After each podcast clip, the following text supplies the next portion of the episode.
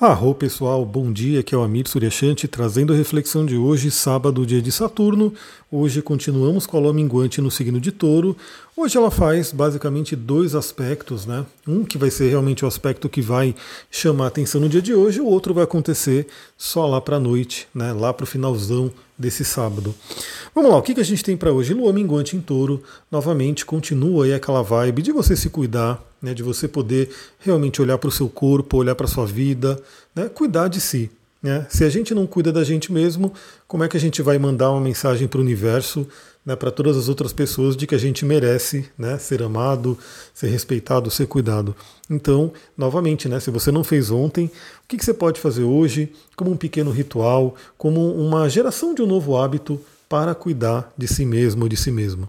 Né? Eu gosto muito de fazer minhas leituras de manhã, né, de utilizar meus óleos essenciais, meus cristais, fazer exercício, isso para mim é fundamental, né, ter aí o meu momento de exercício, enfim, uma série de coisas que eu vou fazendo ao longo do dia, como eu comentei inclusive num atendimento dessa semana, mesmo que você não consiga fazer né, uma série de coisas seguidas né, durante uma hora, que seja 10 minutos de manhã, 20 minutos ali no início da tarde, meia hora ali à noite, mas enfim, é você colocar coisas boas na sua vida, coisas que são realmente um autocuidado.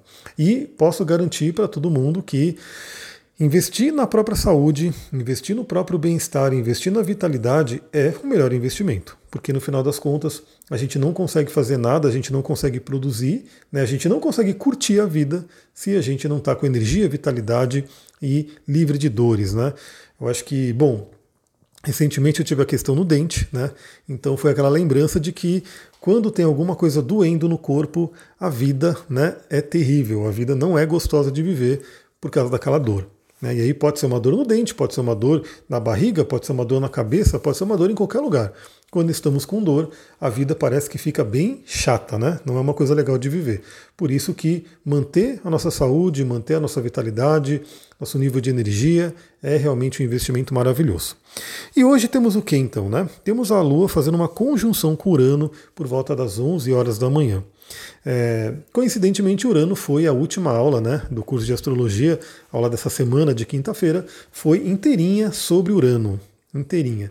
E esse é um diferencial dessa aula ao vivo, né, desse, desse esquema ao vivo, porque a gente vai trocando uma ideia ali e, e a astrologia, né, o assunto astrologia, vai abrindo caminho para muitas e muitas reflexões, conversas, enfim. Então foi uma aula inteira, né, praticamente duas horas aí, falando de Urano. O que, que a gente pode falar de Urano aqui? Urano é o libertador, Urano é o inovador. Então uma lua minguante em conjunção com Urano, né, principalmente por ela estar minguante, pode ser aquele convite à libertação.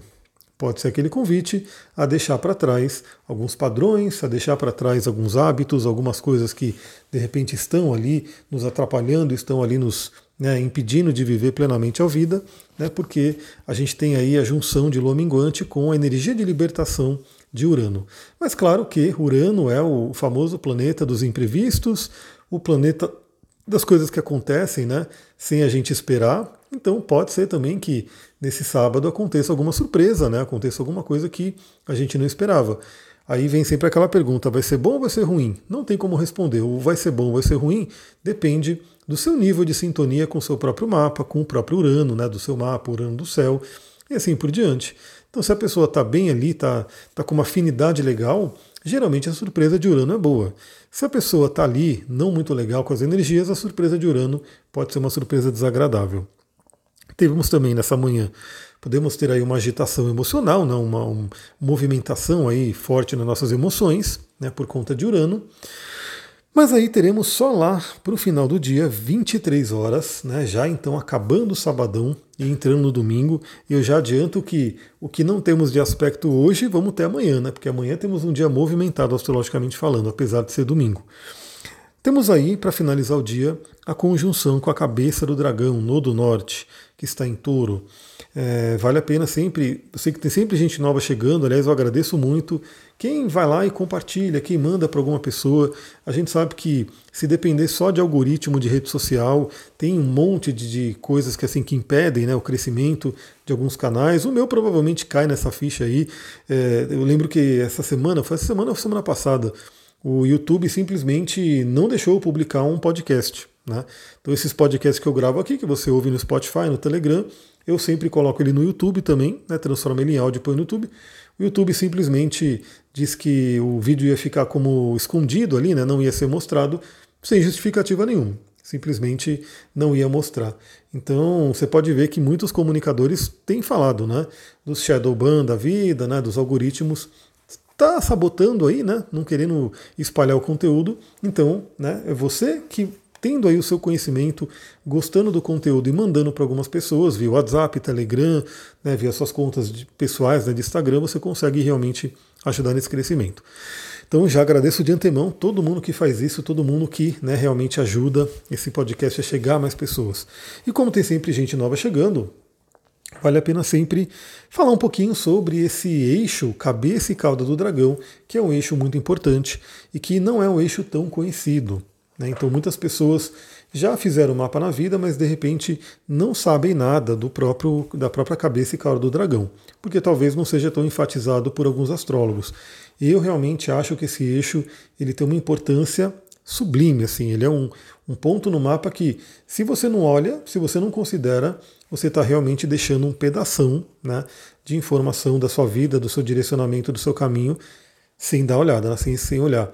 Então, por exemplo, se eu não considerar né, a minha cabeça do dragão em gêmeos na casa 3, a minha cauda em Sagitário na casa 9, fazendo conjunção ali com Urano, né, e aí pegando todos os outros, né, as outros subtons que, né, que vêm desse, desse eixo cauda e cabeça do dragão, eu realmente tenho menos informações do que eu poderia ter hoje né, sobre a minha missão, minha vida e assim por diante. Então, cabeça do dragão, que agora está em touro para todo mundo. Né? Então, por um acaso, olha só, você que tem cabeça do dragão em touro, você está passando, ou vai passar né, nos próximos meses, por um aniversário de cabeça e cauda do dragão. Né? Você vai passar por uma renovação, que é um ciclo que, se eu não me engano, é de 18 ou 19 anos. Né? Então, você que tem cabeça do dragão em touro, está né, tá passando por uma renovação importante nesse momento. Então, para todo mundo está vibrando é a cabeça do dragão em touro, é, isso ativa o signo de touro no nosso mapa, onde quer que ele esteja. Então, se você tem um touro ali na casa 10, a cabeça do dragão vai estar passando por ali. Se você tem um touro ali na casa 1, vai estar passando por ali, assim por diante. E também, já que a Lua faz uma conjunção com o nodo norte do céu, como é que está o nosso próprio nodo norte, independente dele ser em touro ou não. Então, por exemplo, se vibra, né, se é ativado aí o nodo norte do céu, vale a pena a gente refletir como está o nosso próprio nodo norte. No meu caso, cabeça do dragão em gêmeos. Né? Então, como é que está o meu nodo norte em Gêmeos? Eu, na minha reflexão, sinto que estou melhorando. Né? Vim de um tempo aí que eu estava realmente mais travadão, bloqueado. Né? Estou comunicando mais, estou abrindo até novas frentes de comunicação. Tenho aqui o podcast garantido aí todos os dias, de domingo a domingo. Né? Então, mesmo que eu saiba que fim de semana menos pessoas ouvem, né? algumas pessoas não, não, não ligam muito para ouvir reflexão astrológica no fim de semana, mesmo assim, eu sempre mando de domingo a domingo. Então, esse já foi um grande marco. É, comecei a colocar mais vídeos em TikTok e Instagram, menos do que devia, ainda sei. Né? aí estudando, estou vendo como é que eu consigo organizar a minha agenda, né? todo o meu dia a dia, para poder colocar mais vídeos ali, mais conteúdos criei agora, né, abri uma nova frente que é os encontros de soluções naturais de segunda-feira, né, e estou aí é, criando, planejando um novo curso que a gente vai iniciar uma nova jornada que envolve astrologia, mas não é curso de astrologia. Então, mesmo você que não tem muito interesse em aprender astrologia, que é uma coisa mais rápida, uma coisa mais para usar no dia a dia, principalmente para sua saúde e bem-estar, você vai gostar muito dessa abordagem. Então eu posso dizer que minha cabeça do dragão está indo bem, né? Tô, tô honrando ela, tô vivendo aí energia dela. Aí você pode se perguntar no seu caso, né? Aí você vai falar, eu não conheço a minha cabeça do dragão. Então, pessoal, vamos conhecer. Né? Conhecer o próprio mapa é conhecer o seu DNA cósmico, é conhecer sobre si mesmo. Então, olha ali onde está a sua cabeça do dragão, veja que signo, que casa e o que você conseguir olhar mais né, em termos de aspectos, de dispositor e assim por diante. E veja se você está vivendo o melhor da sua cabeça do dragão para você poder dormir em paz nesse sábado, não né? falar, olha, eu estou indo pelo meu caminho. Se você de repente sentir que precisa fazer algumas modificações, algumas coisas, bom, amanhã será um dia bem movimentado.